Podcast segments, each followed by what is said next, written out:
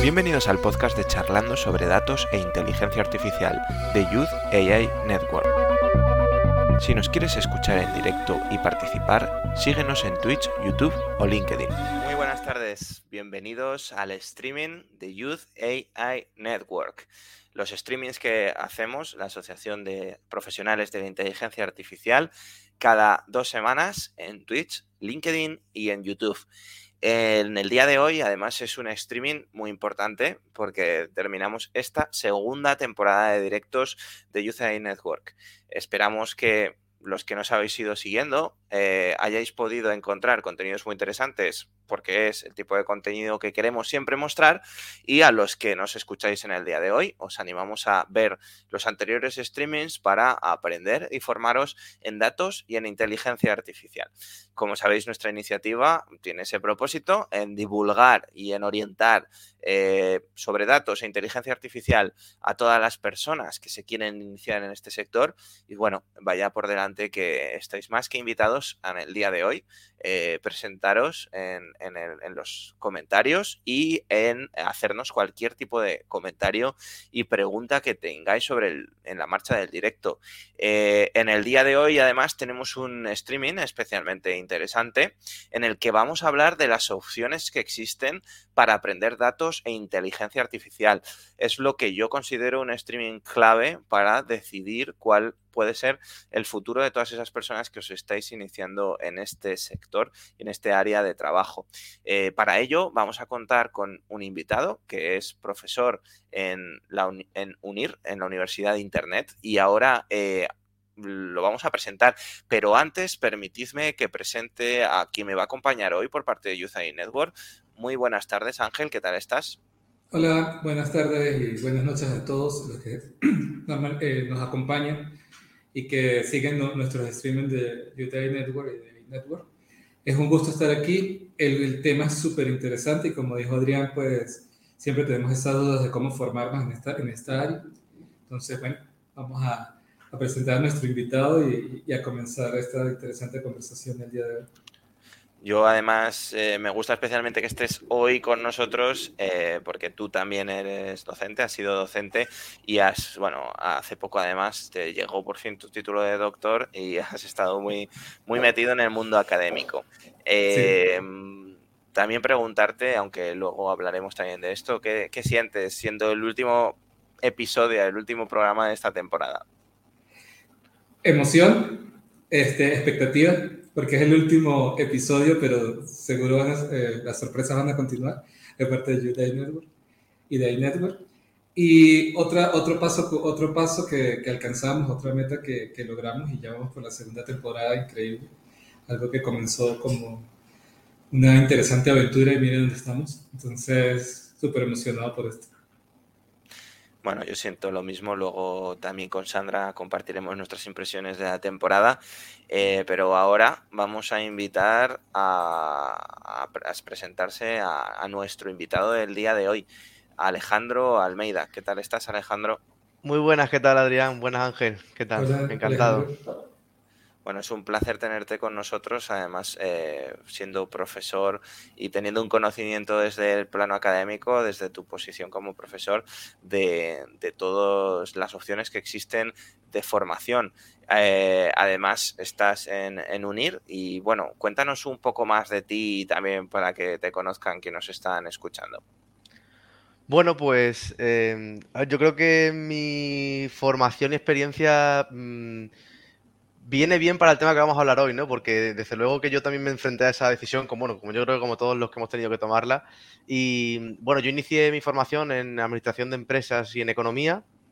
Luego hice un máster en, en, bueno, básicamente era aprender todo sobre datos, ¿no? Es decir, un poco la estructura de cómo se, se trabaja con datos, aprender lenguaje, aprender a programar en definitiva, bueno, todo lo que tiene relación con los datos es un máster que te, como yo digo, te estructura la mente y que te permite continuar avanzando, ¿no? Y a partir de ahí, pues luego hice el doctorado en economía, aunque básicamente yo siempre digo que, yo lo que hice fue eh, aprender a trabajar con datos y luego aplicarlos a la economía. Y, ahora mismo lo que hago básicamente es eh, trabajar con datos, los aplico a la economía de la empresa, tanto a nivel profesional como a nivel de investigación, eh, y lo enseño, ¿no? Y, lo, y lo, que, lo que he aprendido, pues me dedico a enseñarlo académicamente, en este caso en UNIR, Em, y bueno, yo creo que al final de mi historia lo que quiero recalcar, lo que me gustaría recalcar hoy es que eh, es verdad que toda la formación que eliges te permite, es un punto importante para permitirte continuar avanzando, pero también eh, sienta las bases de lo que luego puedes ir desarrollando tú de forma propia, ¿no? Y en mi caso yo creo que un poco eh, todo el que haya sufrido ese cambio desde una desde una formación un poquito menos técnica, por decirlo de alguna forma, hacia una formación más técnica de datos, de donde tienes que pelearte con cosas nuevas que no, que no son tuyas, que no estás en tu zona de confort, eh, lo sufre, pero el resultado siempre es muy beneficioso porque al final tienes las dos partes, ¿no? Yo creo que un poco mi historia es esa y también imagino que hoy saldrá bastante el tema de, esas personas que quieren hacer un cambio hacia, hacia otro lugar o que, o que les da miedo a lo mejor acceder a algo tan, tan de primeras extraño como son el mundo de los datos y la tecnología en general.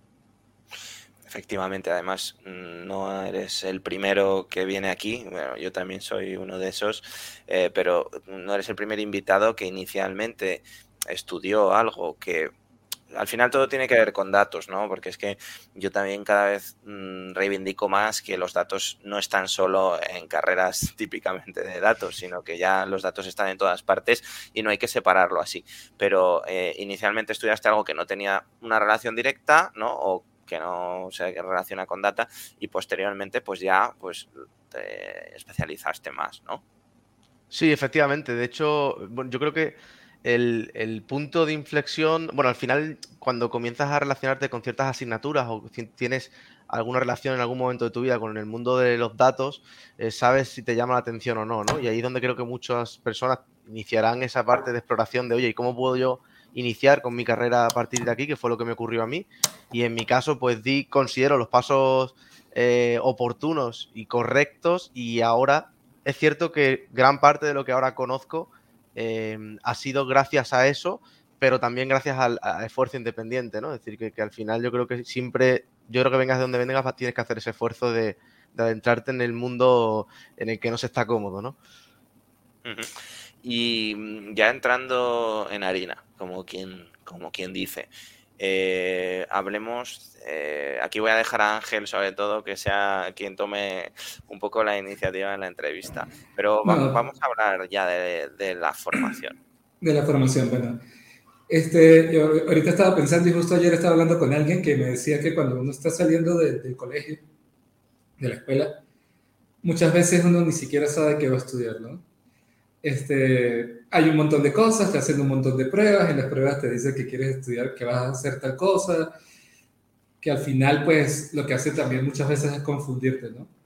Me pasó cuando iba a estudiar, que por siempre empecé a estudiar una carrera que era totalmente distinta a lo que, a lo que yo quería estudiar, luego pude hacerlo, cambiarme afortunadamente, pero siempre falta esa, esa guía quizás en, en muchos de nuestros países de que en qué te vas a formar. Y las carreras de tecnología, en este caso, y hablando de datos, inteligencia artificial, mucha gente lo ve como algo muy extraño.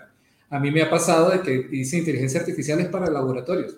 Incluso he llegado han llegado a decirme que hace, y hace no mucho, no estoy hablando de hace muchos años, estoy hablando quizás de meses, que eso de inteligencia artificial es investigación, que en la industria hay que ser práctico. o sea, obviamente muchas de las cosas que estamos haciendo en, en distintos tipos de industrias, sin importar el, nicho de negocio tiene inteligencia artificial o sea, no, y datos. Y es fundamental. Pero creo que ese es el conocimiento de precisamente de cómo nos venimos formando y, y que la gente también le tiene miedo. Entonces, no, eso es para doctores, eso es para investigación pura, eso es para las agencias, no sé, espaciales que solamente... Y estamos equivocados. Entonces, ahorita hay un montón de opciones de formación, tanto formales o quizás de un poco más de nuestra parte, pero como decía Alejandro, obviamente, sea la que sea que tomemos, tenemos que poner nuestro empeño. y tenemos que formarnos. Las universidades pues nos enseñan a, a eso también, a cómo formarnos y cómo aprender. Entonces queríamos preguntarte primero, entre todas esas opciones de formación, ¿de qué nos puedes hablar de lo que existe ahorita? Este, para que la gente tenga una idea de todo el mundo que tiene por delante y que está a la mano de, de todo, básicamente está al alcance de todo. Pues sí, a ver, yo creo que yo haría una distinción principalmente, podría hacerla en tres bloques, ¿no? Eh, la primera formación es la, eh, la, autodidacta, ¿no? Es decir, es aprender tú mismo. Yo creo que esa es la primera y hay que poner en, valor, eh, porque digamos que esta formación en, este mundo en concreto es una formación que nunca te vas a poder escapar de ella. Es decir, elijas estudiar lo que elijas estudiar, hacer lo que tengas que hacer. El ser autodidacta es algo que te va a acompañar y no solo en tu proceso de formación, sino el resto de tu vida, ¿no? Porque eh, justo ayer venía escuchando un, un, podcast, que estaba de viaje, venía escuchando un podcast de, eh, de otros compañeros que hacen, que hacen podcast sobre datos y hablaban de Google Analytics 4, eh, bueno, esta nueva versión de Google, que fíjate, cambia por completo por normativa, es un caso concreto y, está revolucionando todo el mundo del marketing digital, ¿no? Todo el mundo de lo que es trabajar con datos de web, etcétera. Eh, y eso es algo que mmm, desgraciadamente no podemos evitar. Entonces yo creo que una vez que entras a este sector, la primera alternativa de, de autoformación, de autoformarse, de aprender por sí solo, es, esa es inevitable. A partir de ahí, pues yo creo que eh, yo diría que existen dos eh, bloques generales. Una es la formación, que podríamos decir la formación más reglada o, la más tradicional que solemos tener eh, siempre en mente, ¿no? Pues que son eh, carreras universitarias, posgrados universitarios, incluso doctorados más adelante. Y luego, por otro lado, pues tenemos todo lo que es la, formación, digamos, y a mí me gusta llamarla eh, más informal en el sentido en el que no tiene eh, que seguir una normativa de, reglamentos universitarios, etcétera, etcétera, ¿no? Que es un campo, ahí sí, que yo diría que es un campo bastante amplio, ¿no? Es decir, dentro de, ese mundo podríamos dividir bastante. En la formación reglada es cierto que eh, pues está bastante claro, ¿no? Estudias un grado, estudias un posgrado y, y, estudias luego doctorado si quieres. Y en la formación no reglada, aquí ya entramos en un mundo muy, muy amplio, ¿no? Desde, pues, por ejemplo, posgrados o máster eh, que, son, que no son oficiales, ¿no? sino que son eh, propios de distintos institutos o de distintas escuelas, hasta pues cursos MOOC, hasta determinados bootcamp que puedas hacer, eh, cursos que estén alojados en cualquier plataforma, eh, por ejemplo, el propio LinkedIn, ¿no? que ya está sacando eh, algunos cursos y que, y que son también interesantes. Y luego, pues personas que de forma autónoma deciden formar, enseñar a las otras su, sus conocimientos y en las propias, yo diría que incluso fuera de los cursos, ¿no? En el propio YouTube, etcétera, tenemos formación, porque eso es formación al fin y al cabo, eh, eh, y que nos puede ayudar también. Entonces, yo creo que el abanico es bastante amplio y está difícil, ¿no? Muchas veces eh, entiendo muchas personas que a todos lo hemos sufrido también, ¿no? Cómo formarse y hacia dónde, hacia dónde ir. Sí, últimamente eh, también he visto mucho, sobre todo Twitter, por ejemplo, esa discusión de la universidad no sirve, funciona solo lo autodidacta. Para mí todo es complementario. O sea, esas tres divisiones que tú hiciste para mí son complementarias. No, ninguna está de más. Este, creo que todas son necesarias. Nosotros sabemos que está bien, podemos haber seguido todos los estudios formales que, seguimos en este caso, pero que igual nosotros nos seguimos formando con todo lo que hay en, Internet. Y ahorita justamente es eso, eh, hay, hay demasiada información. Lo que necesitamos es saber cuál es la información que de verdad sirve y cuál es información que de repente, no sé, es humo, es, cosas que no están del de todo correcto. Creo que es ahí donde tenemos que aprender y, y, empezar a conocer hacia dónde, cuáles son las fuentes que, que de verdad nos pueden enseñar algo. Pero para mí sí. todo es complementario. No sé si, si te parece. Sí. O sea, yo, de hecho, bueno, es lo que iba a decir, ¿no? Aquí, por ejemplo, estamos, en nuestro caso, que la parte eh, académica, digamos, que la hemos cumplido casi hasta, hasta el máximo, yo, yo he pasado por todo el resto de, de opciones, eh, durante y después. Es decir, que no es algo excluyente, ¿no? Tú puedes hacer de todo. Yo creo que además eh, hay personas que se plantean, eh, oye, estudiar una carrera universitaria o, cuando termine la carrera universitaria estudiar un máster oficial, continuar por la vía universitaria o cambiarme hacer cursos, etcétera. Eh, yo considero que eh, no todo el mundo tiene que hacer lo mismo, por supuesto, y además eh, no, en el, no en el mismo momento, ¿no? Nosotros, por ejemplo, en, nuestro máster, que tenemos alumnos muy diferenciados, tenemos un gran número de alumnos que son personas ya senior, que son personas que tienen bastante experiencia profesional y que deciden en ese momento organizar, estructurar los conocimientos que tienen, ¿no? Y es una alternativa. Y luego, por el contrario, pues tenemos personas recién salidas de titulaciones que llegan al máster oficial, ¿no? es una, son dos alternativas yo creo que, complementarias. Lo que sí que yo creo que como consejo, como bien decías Ángel, en este campo, eh, yo personalmente sí recomendaría asegurarme que voy a tener un componente práctico muy elevado, sobre todo cuando estoy iniciándome. Porque em, es verdad que al final eh, necesitas también esa teoría que te, que te ubique donde estás, ¿no? Y que te estructure cómo funciona todo. Eh, pero hasta que no entras, eh, como yo digo, al barro del problema, no es cuando aprendes de verdad, ¿no? Entonces, tener esas. No descartar tampoco la parte teórica, porque también es importante, pero tener un componente práctico muy importante es lo que yo siempre recomendaría de forma inicial a cualquier persona que quiera introducirse. Sí, totalmente. aprender haciendo creo que es súper, súper importante. Adrián, de comentar. Sí, tenemos un comentario que me parece interesante, ¿vale? Os lo voy a poner en pantalla, os lo leo. Nos eh, pregunta Paola Arevalo, ¿qué tan amplio es el sector laboral dentro del mundo de los datos? ¿O qué tan beneficioso es apostarle a formarse en este mundo? Y buena pregunta, ¿eh? Nos, mm, luego continúa y nos dice, ¿qué opciones tiene para ser aplicado en la tecnología en el mundo laboral? A ver, bueno, yo, eh, bueno, eh, inicio yo si quieres. Eh, no, no, Alejandro, sí, sí. esto es una, esta es la pregunta de oro. ¿Qué, puedo hacer dentro del mundo de los datos? Hay un espectro tan grande, o sea, que, de, poder definirlo tendríamos que tener tres, cuatro directos, yo creo. Em, pero bueno, lo que sí que puedo asegurar, sin lugar a duda, es que en el mundo laboral eh, vas a tener oportunidades, porque de hecho nosotros eh, no paramos de, y luego, por ejemplo, nosotros todos nuestros alumnos, siempre que mantenemos contacto después en LinkedIn, eh, obtienen posiciones de, data siempre, ¿no? Y que al final lo estás viendo y quien monitoriza un poco el, mundillo, que yo, por ejemplo, en mi caso tengo las alertas de LinkedIn activadas porque me gusta ver por dónde va todo, ¿no? Y al final yo creo que te, que te permite bastante, bastante bien esto. Y ofertas va a haber seguro. lo más importante desde mi punto de vista es que te tiene que gustar. No, no, no considero que tengas que acceder nadie al mundo de los datos si no le gusta realmente el mundo de los datos, ¿no? Porque eh, yo siempre pues, enseñando digo lo mismo, ¿no? Eh, la parte bonita de los datos es el 30% del tiempo que dedicas a él eh, y luego el resto es pelearte haciendo, intentando tener todo bien para que funcione, ¿no?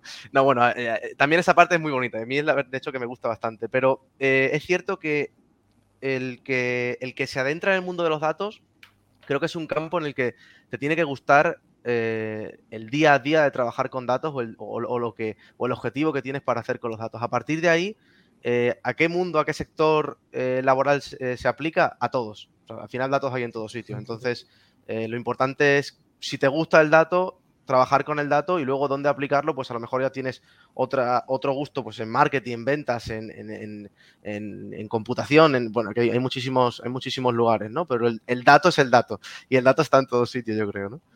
Sí, eh, los datos están, y, la, la, pregunta dice, ¿qué tan amplio es el sector laboral? Bueno, creo que en todo. Este, yo ahorita, por ejemplo, soy líder técnico de un equipo de desarrollo que estamos haciendo un producto. En cada reunión que tenemos, sea de, de UX UI o sea de de desarrollo siempre van, yo voy tomando nota por todas las cosas de datos que van saliendo, que sabemos que vamos a tener que desarrollar. Ojo, de repente nos estamos reuniendo para ver el flujo de, la, de las pantallas de, no sé, de tal proceso y por detrás, ok, esto va, nos va a generar esta necesidad de datos, nos va a generar esta necesidad de análisis, nos va a generar esta, esto de BI y, y, luego discuto con la, con la gente, miren, de todo lo que ustedes dijeron, a pesar que estamos hablando de eso, esto viene y va a estar en, un futuro cercano, vamos a tener que desarrollar esto, vamos a tener que hacer esto, porque están ahí y los datos están ahí y eso es lo que al final nos, nos da, ayuda, ayuda a las organizaciones a crecer. ¿no? O sea, yo creo que ahorita una organización de cualquier nicho de negocio que no tome en cuenta sus datos, pues va a estar un poco rezagada con las que están tomando en cuenta sus datos y que toman previsiones y toman decisiones en función de ello. ¿no? Entonces creo que, el, como tú dijiste, es la, es, la, es la pregunta del día, por ahora. Y, porque es en todos lados. En todos lados donde nosotros estemos vamos a necesitar datos y vamos a, sobre todo vamos a necesitar personas que nos den esos datos para tomar decisiones de manera adecuada. Entonces creo que ahí es donde entran estas oportunidades de, de, formación y, y, eso también te lo queríamos preguntar. Estamos hablando de bueno, que hay muchas opciones para formarnos, pero también qué oportunidades nos ofrecen estas opciones y qué, eh, ligándolo con esta pregunta, qué oportunidades nos dan, nos dan los datos. Pues, eh, a ver, yo creo que, em, como he dicho antes, hay oportunidades y formas de formarse, hay tantas como personas diferentes hay, ¿no? O sea, que así que yo creo que hay, hay tantas opciones y tantos caminos para llegar a un sitio que, es muy diferente, ¿no? Y también hay que tener en cuenta lo que comentaba eh, Paola en el comentario, que em, al final el sector laboral es tan amplio en los datos que no es lo mismo eh, un ingeniero de datos, un analista o, un científico de datos, ¿no? El perfil que tiene cada uno. Y ahí las formaciones son cada uno. Yo creo que eh, desde mi punto de vista eh, personal, considero que la formación más reglada, digamos, lo que es la formación universitaria, te da un bloque sólido de conocimientos, ¿no? Donde complementa tanto la parte teórica que te estructure como la parte práctica que te permita iniciarte en el mundo. Y además, por ejemplo, yo en el máster siempre lo digo, digo, aquí no vais a ser expertos en R, eh, que, trabajamos con R o en Power BI saliendo del máster, pero vas a tener armado tus conocimientos suficientes para poder iniciarte a ello, ¿no? Y yo creo que ese es el, punto, lo que te permite la formación más reglada. Eh, en la formación menos reglada, en términos de cursos, de otro tipo de máster que sea mejor o, que vaya más enfocado a conocimiento de ciertas herramientas, ¿no? Que suelen ser eh, más ligados, creo que lo que debe permitirte sobre todo es obtener eh, esas capacidades de realizar cosas. Aprender R, aprender Power BI, aprender Python, eh, aprender eh, bueno, sobre arquitectura de Big Data. Decir, al final, desde mi punto de vista, creo que lo que te ofrece la formación más allá de la universitaria es el adaptarte y el formarte en algo muy concreto, muy de cirugía, como digo yo, es decir, ser muy cirujano en lo que quieres aprender y la formación más reglada te permite ser más generalista y, entender cómo está todo estructurado, ¿no? Entonces, eh, teniendo eso en cuenta, em, yo creo que cuando una persona tiene que decidir en qué formarse, va a depender del punto en su carrera donde esté. No es lo mismo una persona, pues como decía antes, ¿no? Un senior que ya ha trabajado con alguna que otra herramienta, que ya tiene sus conocimientos y que sabe que, pues para promocionar o para eh, los proyectos que está llevando a cabo necesita tener más conocimiento en tal que una persona que acaba de iniciar. Eh, si eres una persona con 18 años que no eh, estás pensando qué hacer, eh, ahí, por ejemplo, mi recomendación sería, oye, mírate todos este tipo de directos, mírate vídeos de YouTube, sigue a una persona a ver qué hace, entrate a un pequeño curso o mírate un vídeo de YouTube para aprender una herramienta a comenzar a programar y a partir de ahí ya buscarás, encontrarás tu camino, ¿no? si eres una persona que ha llevado una línea normal de formación y que acabas de, por ejemplo, terminar una carrera, yo creo que lo mejor que debes plantearte es, oye, ¿a ti qué te gusta? ¿Te gusta, eh, quieres ser un experto, por ejemplo, en Python y, quieres aprender a tope? Eh, no necesitas ni siquiera ni, ni, apuntarte a ningún curso. Eh, ¿Cuántos autodidactas hay por ahí? Y, por ejemplo, la plataforma Kaggle que, es una plataforma muy recomendada para todo el que quiera adentrarse en el mundo de la programación. Es una plataforma donde puedes incluso divertirte aprendiendo, ¿no? Y no, y, no tienes ni que pagar, bueno, puedes hasta ganar dinero si te haces un grupillo de amigos y ganas alguna de esas competiciones que existen, ¿no? Entonces, eh, yo creo que hay muchos caminos, ¿no? Lo importante desde mi punto de vista, como bien he dicho antes, es eh, explorar aquello que, te gusta y explorar aquello que, que consideras que, por lo que te ha llamado la atención, por lo que te has adentrado en el mundo, comenzar a explorarlo, ¿no? Y a partir de ahí, poco a poco, pues irás eligiendo el camino que más se adecue a tu, a tu posición. Genial. Sí, es eso. Eh, y, y, tú dijiste algo importante cuando de Kaggle, este, divertirse.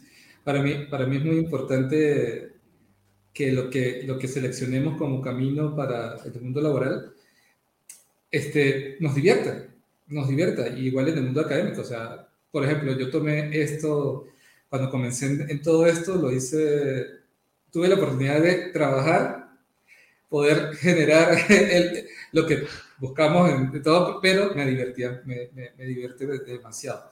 Y logré, y lo hice básicamente por eso y tuve la oportunidad de conjugar las dos cosas. Pero eso es importante y, esto de aprender, y yo veo que también en, las opciones de formación que tenemos, bueno, la academia nos da esa, esas reglas, esa capacidad de, entender las cosas, esa capacidad de, ir un poco más allá, de, de, profundizar, pero también todas las opciones que están en la red, por ejemplo, a mí me parece también que son importantes porque nos permiten hacer comunidad, nos permiten hacer networking, nos permite conocer gente, yo conozco personas, y, esto sí es un consejo para los que nos estén escuchando, quizás conozco personas que dicen, ah, LinkedIn es perder, el tiempo, estar en esto es perder el tiempo. Y no porque es parte también de tu formación, lo que tú comentaste. Yo tengo activadas las alertas porque quiero ver el mundo que está en LinkedIn. yo también tengo activadas las alertas porque si yo no, si yo no me encierro en, no sé, en que ya yo llegué hasta donde tenía que llegar y que ya yo, los, yo sé lo que tengo que saber, pues me pierdo del mundo y, y ya. Y eso también es formación. Formación también es estar al tanto de las cosas, saber qué están haciendo los demás, ver personas y conocer personas, ver este tipo de, de iniciativas, o sea, eso es súper Sin duda. De hecho, yo eh, lo podría decir que en los últimos dos años he aprendido más de leer en redes sociales y de las comunidades que de cualquier iniciativa mía propia, porque desafortunadamente por tiempo no he podido eh, dedicarme a continuar aprendiendo, pero eh, mi proceso de aprendizaje ha sido, en primer lugar, lo que voy leyendo día a día en redes sociales, pues ves un, post de alguien que ha subido un vídeo, una nueva actualización de algo, entro y, y ahí vas aprendiendo. Y luego cuando necesito hacer, porque yo creo que esto es algo que no hemos nombrado, pero también es muy importante, porque en este mundo eh, a mí me pasó al inicio, ¿no? Y, por ejemplo, muchos de los alumnos que, pasan por, el máster, yo trato mucho de concienciar en eso. Inicialmente, eh, el, mundo de los datos y de la tecnología en general te, obliga a cambiar la forma en la que estamos acostumbrados a aprender. Tradicionalmente, tú estás acostumbrado a aprender algo y aplicarlo el resto de tu vida igual. Aquí no, ¿no? Aquí aprendes las bases, las lógicas, y ahora, cuando tengo que hacerlo, el 80% de las veces tengo que ir a Google, pero eh, y, a veces te choca, ¿no? Hay muchas personas que les choca, oye, pero entonces es que no sabes hacerlo, ¿no? Si tienes que ir a Google a buscar algo es que no sabes hacerlo. Y realmente no, o sea, si no sabes lo que encuentras en Google, no, no vas a poder hacerlo tú, eh, no vas a poder implementarlo, ¿no? Y eso también es un cambio que yo creo que a muchas personas cuando se están iniciando les cuesta. Y, el y en este mundo yo creo que el conseguir el aprendizaje realmente total e, es, un éxito si eres capaz de llegar ahí, ¿no? De, de que tú solo cuando lo necesites eres capaz de aprender porque en una comunidad, como bien dices Ángel, porque sigues a una persona que sabes que ha subido algo, este tipo de, acciones que no son tradicionales, desde mi punto de vista son cada vez más importantes y en este mundo, desde luego, que, son imprescindibles, yo creo. Sí, yo también he aprendido full en, esta, en, las, redes sociales, en LinkedIn, en leer blogs y todo esto. Disculpa, Adrián. No, yo lo que iba a decir es que nosotros cuando creamos esta iniciativa hace un año y medio, eh, nos dimos cuenta que el problema para empezar en, la analítica de datos no era que faltasen opciones de formación, sino que había tantas que hacía falta orientar a las personas eh, cuál era la que más se acomodaba a lo que antes habían estudiado y a lo que les interesaba.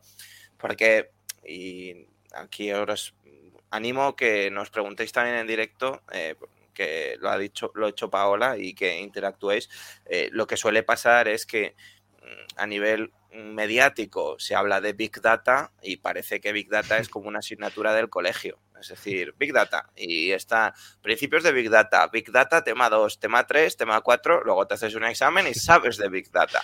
Ya está. Eh, eso no corre, pudiera corresponder quizá en unos muy, muy, muy, muy, muy, muy inicios hace muchos años. Pero hoy en día eh, Big Data o analítica de datos más bien está en, todas las eh, carreras, en todos los posgrados, en, todos en todas las materias, ¿no? Sí, sí, además lo que has dicho, para mí lo que has dicho sobre Big Data, que ha sido las dos palabras, bueno, ahora está un poco inteligencia artificial, ¿no, Ángel? Ahora, o no sé si estamos ya bajando en inteligencia artificial, pero hasta hace poco tiempo era el mainstream, era inteligencia artificial. ¿no? Sí, era, todo era con inteligencia artificial.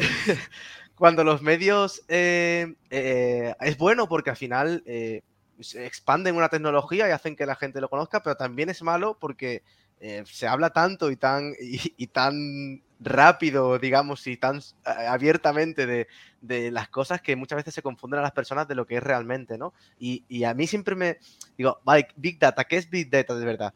Em, oye, si enseño la realidad del Big Data, si enseñas la pantalla del ordenador, a nadie le va a gustar Big Data, nadie va a escribir más noticias sobre Big Data. Pero si lo aprendes a hacer, a todo el mundo le va a encantar, porque la verdad que desde mi punto de vista es una, es una profesión eh, súper bonita, ¿no? Pero, pero es verdad que hay ese problema del mainstream, de lo que se aprende, y ahí es verdad que separar lo que es bueno de no en cuanto a formación, en cuanto a cursos, en cuanto a máster, etcétera, es muy importante desde mi punto de vista. Este, justo, justo eso de, de, de que inteligencia artificial hablaba con unos chicos, yo les decía, dejen de ofrecer que todas las soluciones son de inteligencia artificial. No, pero es que seguro es una solución. Y yo, no, no, no necesariamente es una solución para las cosas que estamos desarrollando. Y que muchas veces no es realmente inteligencia artificial. o sea, sí, es más learning, ¿no? Como, está aquí en, en esto, en la mente de que inteligencia artificial ah, o Big Data, también lo dicen así. Se habla ahora, cualquier cosa, entonces... La nueva palabra es metaverso. Todo bueno, metaverso. todo, es metaverso, exacto. Todo es metaverso. Claro, eh, tenemos otra pregunta de Paola. Eh, estamos ya, llevamos media hora de entrevista, ahora estamos ya en el turno de preguntas, entonces animaros a haceros las preguntas. Ya de aquí a cinco minutos eh, cerraremos la entrevista porque tenemos preparado eh, la despedida de la temporada, pero eh, tenéis tiempo aún para hacernos alguna otra pregunta. Paola nos pregunta, ahora mismo, ¿cuáles son las herramientas infaltables, la base para el análisis de datos? Eh, otra pregunta de oro, ¿no? Yo creo que la segunda pregunta. A ver, eh, de nuevo, la, la, respuesta empieza igual que antes. Hay tantas profesiones, hay tanto que la herramienta dependerá de hacia dónde vayas, ¿no?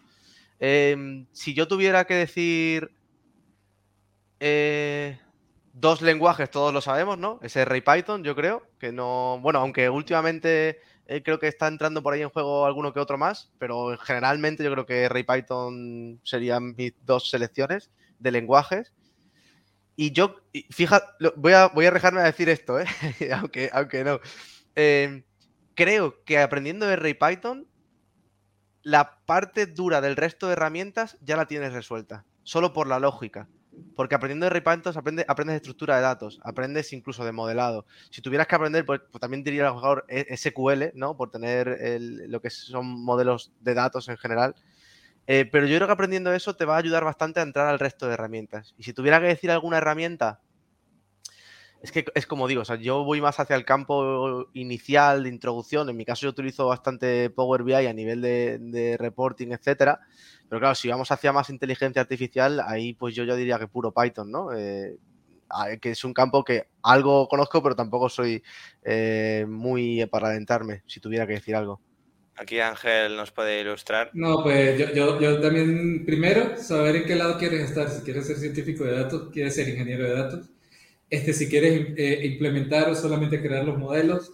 Este, son un montón de decisiones, pero como dijo Alejandro, el kit básico, o sea, nuestra maletica, de, nuestra cajita de herramientas, Python y R, estadística, también hay que, hay que saber, aunque te puedes defender también de, con otras cosas, pero sí, hay que tener un componente, digamos, de estadística y de poder leer los datos. Yo conozco a alguien que tú le muestras los datos y, y los lee de una manera increíble, o sea, los ve y ya esto es esto, esto, esto, esto. A otros nos gusta más, de repente ir a la implementación, más hacia la ingeniería de los datos. De repente, bueno, yo te ayudo a implementar un modelo, te lo monto en un contenedor este, y todas estas cosas. Entonces, todo depende de lo que, lo que te guste. Y, pero sí, hay que, yo para mí Python y R es importante. Alguna herramienta de visualización, eh, por ejemplo Power BI, eh, Click, todas las que, que hay este es muy, muy importante. En, en, un, este, en un streaming pasado hablamos de Excel. Que la gente, no, que Excel. Excel, que, tiene que conocer algo de, de de a, a, ver, yo, yo, Excel lo doy por predeterminado, pero es cierto que es un error que yo cometo, ¿eh? porque no es algo común. Yo creo que, eh, fijaos, eh, Excel es la típica herramienta que todo el mundo la critica, pero que todo el mundo utiliza después. es decir, eh, ¿qué sabes es, que depende, de, depende de lo que necesites hacer. Efectivamente. mucha gente con un Excel y ahora con un Power BI, si sabes Excel, sabes Power BI, el 80% de los trabajos que requieren el uso del dato de alguna manera, y no me refiero a empleos de data, sino lo que se llama data eh, citizenship, o sea, un ciudadano, una ciudadanía del dato, data, data citizen, gente que tiene que tener un conocimiento general básicamente con un Excel, con un Power BI y con cierto conocimiento de cómo funciona la programación, incluso un poco de conocimiento del lenguaje de consulta SQL, mm, va más que cumplido. Eh, voy a poner otras preguntas que tenemos, ¿vale? Eh, tenemos también de Ricardo Moya. Ricardo, mm, buenas tardes, también te, conocemos ya.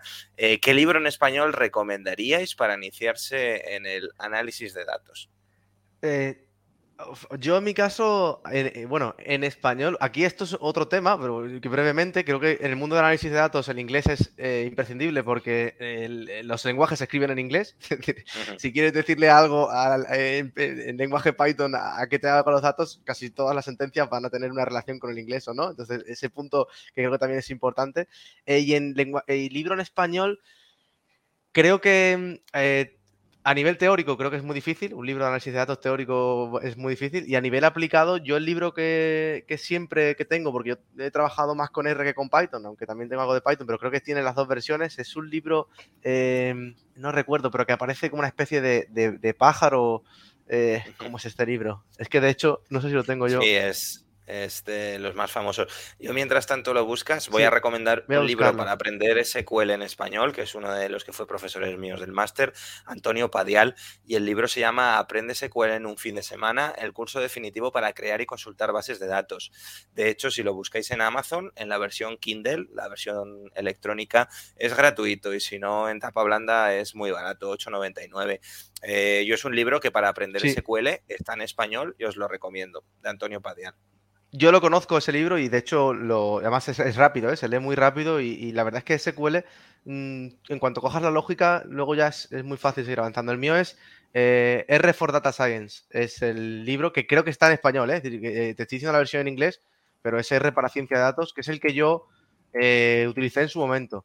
Se actualiza, pero a mí lo que me gusta de este libro es que te, te ayuda a estructurar la mente en cuanto a la programación, porque al final, una vez que aprendes un lenguaje de programación, o R o Python, da igual, luego hacer el salto al otro hay que aprender ciertas cosas, que es verdad que Python es mejor un poquito más áspero en cuanto a configuraciones, en cuanto a interfaz, porque RStudio en ese sentido pues trabaja bastante bien, pero, pero mm, yo creo que cualquiera, aprendiendo cualquier, los conceptos básicos, luego moverte no es, no es, no es difícil.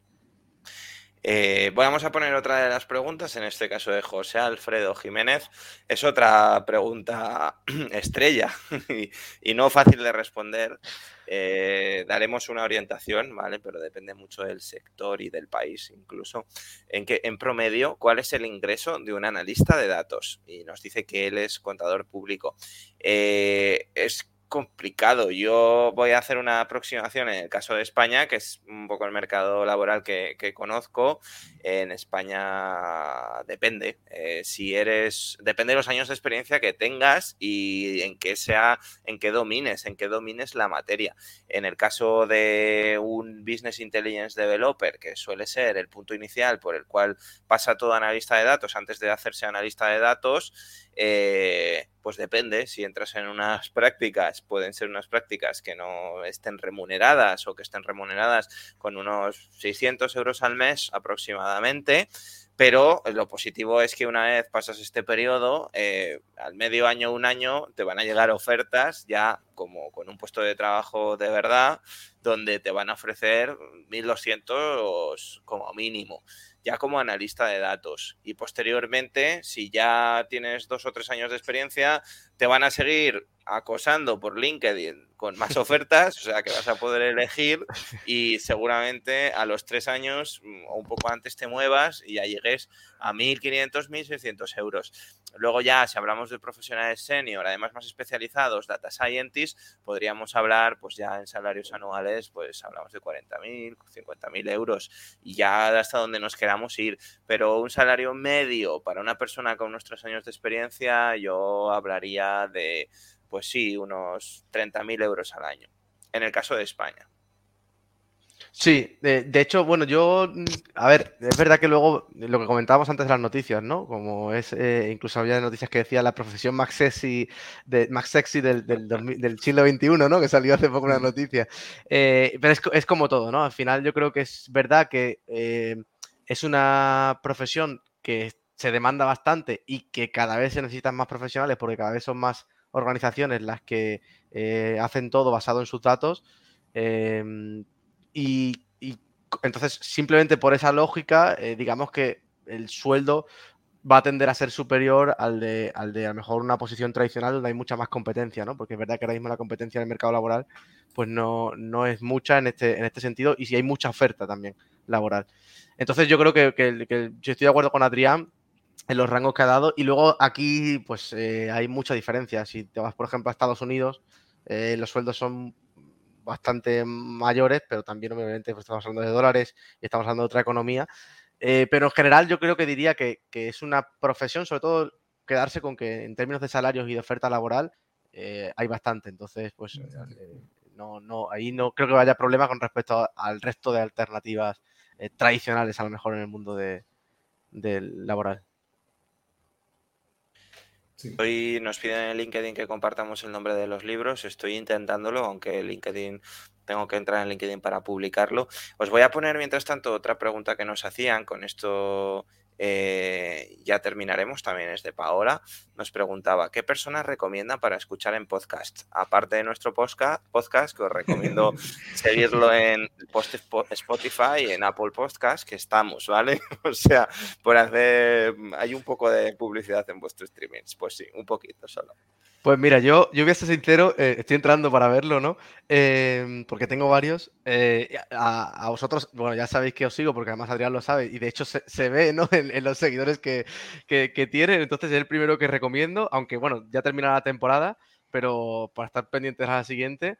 Y en mi caso hay uno que sigo bastante y que me ha gustado bastante, que se llama El arte de medir, by Ibermática. Em, me parece un podcast súper interesante, es el que he comentado antes, y que además tratan las cosas con, eh, de forma muy sencilla. A mí me gusta bastante. Y luego tengo otro podcast em, por aquí, pero ese, fijaos que si no lo encuentro es por algo, porque hace tiempo que no lo escucho. pero sí que es cierto que escuchaba otro podcast, lo que pasa es que no sé en qué plataforma era. Em, y bueno, eh, eh, ahora principalmente es que suelo escuchar es este junto con los directos de los jueves, y con eso, y aparte, bueno, lo que siempre recomiendo, como decía antes, es eh, redes sociales, ¿no? Es decir, eh, al final seguir a las personas que, estén publicando contenido, entrar dentro de comunidades, que creo que también es importante, porque al final, pues, por ejemplo, como en este caso, pues haces contacto, siempre que tengas alguna iniciativa, alguna duda, cualquier cosa, eh, te viene bien y yo creo que son mis recomendaciones. Y el podcast en este caso, ese lo recomiendo y si encuentro el otro antes de que termine también os lo dejo. Eh, decirle a Conchi López que estoy teniendo problemas en publicar en LinkedIn. Ya hoy me ha pasado antes también con otra cosa. Entonces, eh, te pido por favor que me busques, Adrián Bertón en LinkedIn, me agregues y te lo mando por mensaje privado eh, los dos libros que, hemos recomendado aquí en el directo. ¿Vale? bueno, pues yo creo que ha sido muy interesante. ya tenemos información muy buena para iniciarnos y las opciones. La verdad es que la conversación ha sido muy buena, Alejandro. Yo te agradezco que estés aquí. Te pediría así como broche un pequeño resumen que harías tú, también de que comentaras, pues que como profesor y parte de la UNIR, pues las opciones que, que vosotros tenéis, ¿vale? Que comentes así muy rápidamente y luego ya pues pasaremos a cerrar la temporada. Perfecto. Bueno, pues nada, en resumen, eh, yo creo que el principal resumen lo, extraería de, bueno, un comentario que me hizo mi director de tesis, ¿no? Que decía, oye, se nota que te gusta esto de, la investigación porque estás en la playa, estás el fin de semana y, te estás leyendo un libro, estás viendo un vídeo de cómo hacer algo, ¿no? Entonces mi primera recomendación es que descubráis si os gusta y para eso, pues, practicar, practicar, practicar. Que opciones de formación al final hay muchas y creo que todas son útiles y oportunas en cada momento del tiempo. Y en el caso nuestro, pues en, unir, en este caso, eh, yo soy profesor en el máster de inteligencia negocio, que como bien he dicho antes, pues principalmente el objetivo es estructurar todos los conocimientos de inteligencia negocio, además de iniciarte a aprender en las herramientas, pues las que hemos comentado, que son básicas en este, en este mundillo. Y, además hay otras alternativas, pues más técnicas, eh, ya pues si nos vamos a la escuela de ingeniería, pues está el, grado de inteligencia artificial, por ejemplo, el grado de visual analytics, e incluso en el propio UNIR hay un grado de, ciencia de datos, ¿no? Eh, que también lo, recomiendo para aquellos que todavía no hayan estudiado a lo mejor su, grado y quieran buscar esa alternativa. Igualmente, bueno, pues también por, decir, hay otras alternativas también de lo que es el grupo de, de UNIR, como Sky School, eh, que ahí también podéis encontrar algunos cursos, como decía, más específicos pues, para aprender cosas un poquito más, más técnicas. ¿no? Y lo dicho, nada, por mi parte un placer haber estado aquí, eh, Adrián, Ángel y con Youthai Network y con todas las personas que nos han visto. Y, esperemos vernos pronto. Todo lo que, lo que queráis, por aquí estamos. Eso es, estamos en contacto.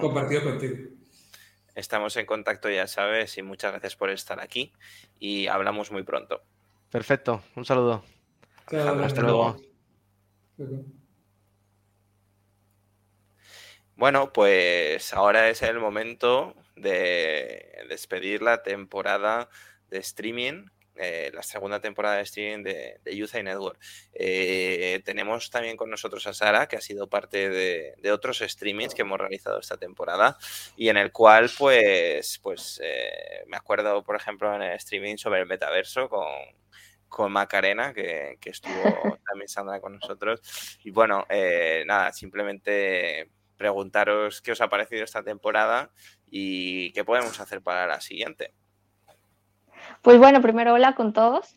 Eh, creo que la entrevista estuvo súper, estaba muy, estaba anonadada viendo, pero em, a mí personalmente creo que esta segunda temporada eh, un poco dimos lo que prometimos. Eh, intentamos nada más siempre brindar contenido de, de, valor a nuestra comunidad, a crecer, a que, que vayamos mejorando y si la comparamos con la primera temporada, eh, pues nada más hicimos eso, construimos sobre lo que ya teníamos un poco esas bases que habíamos tenido. Me pareció mucho más divertida. También creo que ya teníamos un poco más de conocimiento de cómo íbamos a, hacerlo y, con el curso detrás también teníamos mucho, mucha más tela que cortar. Em, personalmente mi favorito es, es el streaming del metaverso, em, porque me parece un tema muy, muy interesante. Em, ¿Ustedes qué les pareció? ¿Cuál fue tu favorito, Ángel? A mí me han gustado muchos, me han gustado muchos. Este, el último que tuvimos con, con Carlos de Power BI, justamente que, que, estuve con Sandra, me pareció muy, muy divertido. Este, hablamos muchas cosas. Eh, Grogu tenía que aparecer en el final de la temporada. No podíamos irnos sin conocer a tu gato. Sí, creo que, creo que apareció en algunos en alguno de los capítulos de los, de los episodios Sí, este, un día hay que presentarlo. Hay que presentarlo oficialmente.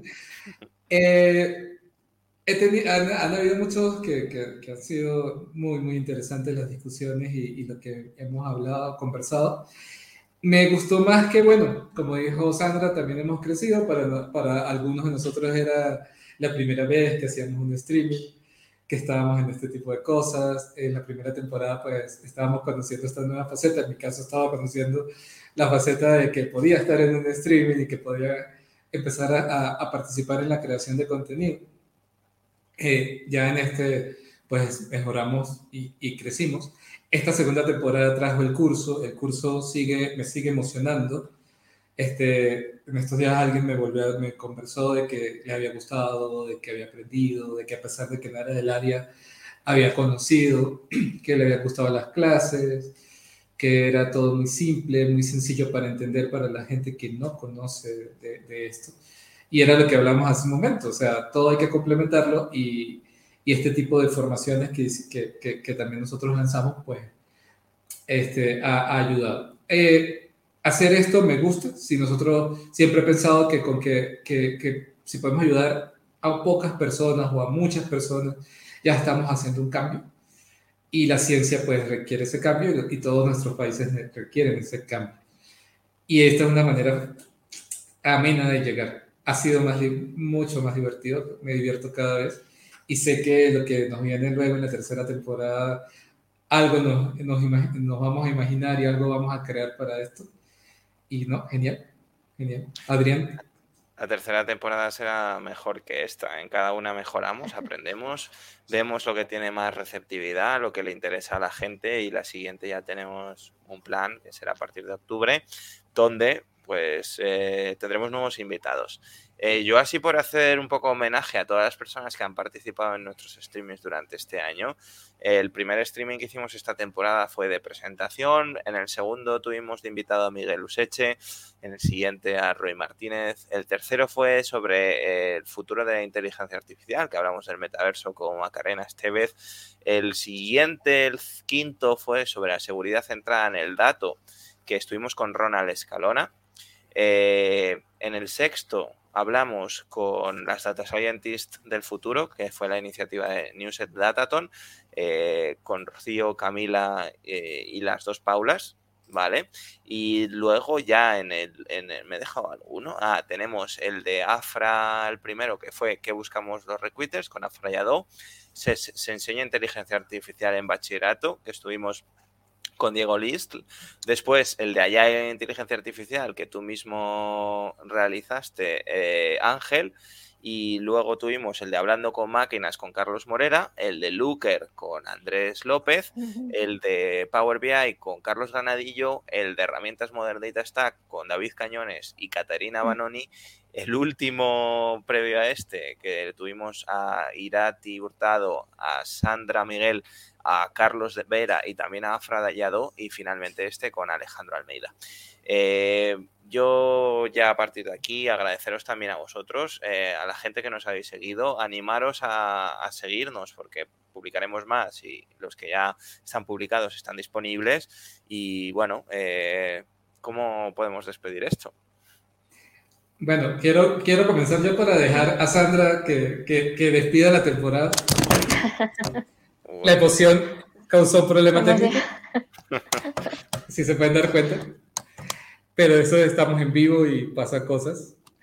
Este, Adrián acaba de dar un paseo bastante interesante. Hablamos de temas muy diversos, todos, todos en el marco de datos y inteligencia artificial, pero hablamos de temas muy, muy diversos. Creo que es una manera, y, lo repito, y, y, sé que ya lo dije, pero es una manera bastante interesante de llegarle a la gente, de que todos podemos estar aquí, de que todos podemos estudiar esto, de que los datos y la inteligencia artificial pues son algo no del futuro, es realmente del presente y va a seguir por mucho tiempo porque ahora los datos digamos que son el nuevo, no sé si llamarlo el nuevo petróleo, pero es un activo en las organizaciones que, que está ahí y que va a estar por mucho, mucho tiempo a medida de que crezca también la las capacidades de, de, las máquinas, los datos van a ser, va, vamos a necesitar más personas que procesen datos y que trabajen con datos de manera seria y de manera correcta. ¿no?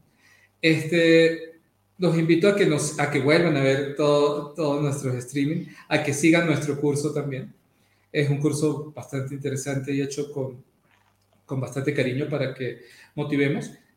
Estamos creando contenido en español. Este, para mí eso es un punto fundamental y es lo que me, llama, me llamó hace año y medio la atención de esta iniciativa de que estamos creando, generando contenido en español en un área donde el inglés, por supuesto, no estoy diciendo que el inglés no es fundamental y, que hay muchísimo contenido en inglés, pero creo que necesitamos generar contenido en español que permita a las personas romper esa, esa primera barrera y, y, entrar en este mundo. Entonces, los esperamos en la tercera temporada, va a ser muy interesante, pues vamos a seguir promocionando algunas sorpresas. Y bueno, creo que Sandra es la, la indicada para despedir esta temporada. Pues bueno, yo nada más decir que eh, he disfrutado mucho las dos temporadas del streaming. Eh, sobre todo me gusta la iniciativa porque siendo alguien que quizás está metido en el mundo de los datos, en lo que es profesional em, y que intenta estar metida en eso, en lo que es académico, me doy cuenta que en realidad el mundo se mueve mucho más rápido que cualquier academia o que cualquier eh, empresa, em, quizás no Google, pero bueno. Em, pero intentamos a través de los streamings que son mucho más orgánicos movernos de esa forma. Entonces nos da esa flexibilidad de que pues nuestro currículum no está atado a, a lo que vemos que sucede pues en universidades y demás. Em, y eso a mí personalmente es lo que más me agrada, porque cada semana podemos saltarnos a temas totalmente diferentes o mucho más complejos o de actualidad, eh, sin necesidad de estarnos eh, enraigando en, en, cosas que quizás pues ya en un punto van, van quedándose atrás, ¿cierto? En, en años veremos nuestro primer streaming y diremos, eso era muy actual en el momento, pero de a poco pues ya no lo va a ser, pero sabremos que el streaming de esa semana sí será actualizado, sí será pertinente eh, en el mundo en el que nos encontremos. Como siempre hacemos el chiste de que estamos en el pasado, en el presente y en el futuro por nuestra zona horaria, em, pues siento que el streaming es lo que nos permite siempre estar conectados, eh, mucho más allá de, otro tipo de medios en los que personalmente intento consumir información, Creo que los podcasts, los streamings, este tipo de iniciativas son lo que en realidad nos permite estar a la vanguardia, ¿no? Em, sin tanto sesgo quizás también como en los medios, em, que también pues son muy importantes de seguir porque así sabemos que está creciendo, que está bajando o cuáles son los temas en los que tenemos que, que tomar interés, pero solo a través de este tipo de iniciativas podemos decir, pues bueno, si el metaverso sale esta semana otra vez, pues nos adaptamos y hablamos de eso y, traemos profesionales que, hablen del tema y que ayuden a nuestra comunidad a conocer del tema y, a mejorar nada más sus conocimientos. Em, creo que uno de nuestros objetivos esta tercera temporada será más participación de nuestra comunidad. Nos encantaría saber también, pues, qué más podemos darles, ¿no? ¿Qué, buscan? Qué, es más relevante para ellos? Intentamos generar ese contenido de valor, pero también sabemos que, parte de eso es escucharlos. Em, nos encanta estar activos en redes sociales. Eh, cualquier persona que, que, les pueda decir que nos buscó, así sea personalmente, y nos escribió en LinkedIn, estamos abiertos a responder preguntas, eh, a, dar invitaciones, cualquier tipo de cosas. Y pues nada, personalmente me encanta ser parte de esta iniciativa. Estoy segura que vamos a, tener muchas nuevas ideas para nuestra tercera temporada. Eh, para mí será muy importante generar esa participación de, parte de nuestra comunidad y seguir avanzando. Tú, Adrián, pues, cuéntanos. Ahora ya yo poco que añadir, simplemente agradeceros a vosotros, agradecer a todas las personas que habéis seguido otra vez y esperando ya las ideas para la tercera, escuchando todo lo que nos sugiráis también. Así que yo muy poco que añadir, eh, más que despedirme y animaros a, seguirnos en Instagram y a hacer el curso de inteligencia artificial y data para principiantes, que os va a ser también muy útil. Eh, nada más, eh, es difícil despedirse, pero es el momento de hacerlo, así que nos vemos muy pronto y que paséis unos buenos meses hasta que recuperemos nuestros streaming en, en octubre. Súper, pues muchísimas gracias a todos por estar.